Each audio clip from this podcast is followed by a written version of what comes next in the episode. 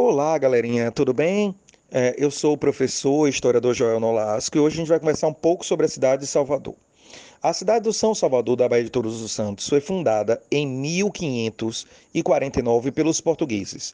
Essa cidade foi planejada para que seus espaços públicos fossem mais bem organizados, sendo toda murada e fortificada, o que fazia essa cidade uma grande cidade fortaleza de edificações de fortes que chegaram a ter 370 fortificações ao redor de toda a Baía de Todos os Santos, para que a cidade fosse impenetrável eh, e, portanto, não pudesse ser novamente tomada, o que legou a Salvador o nome de A Indomável do Mar. Nos... Espero ter ajudado vocês eh, e que vocês se deleitem maravilhosamente nesse livro encantador da autora Joelma Queiroz. Um abraço em todo mundo e fui.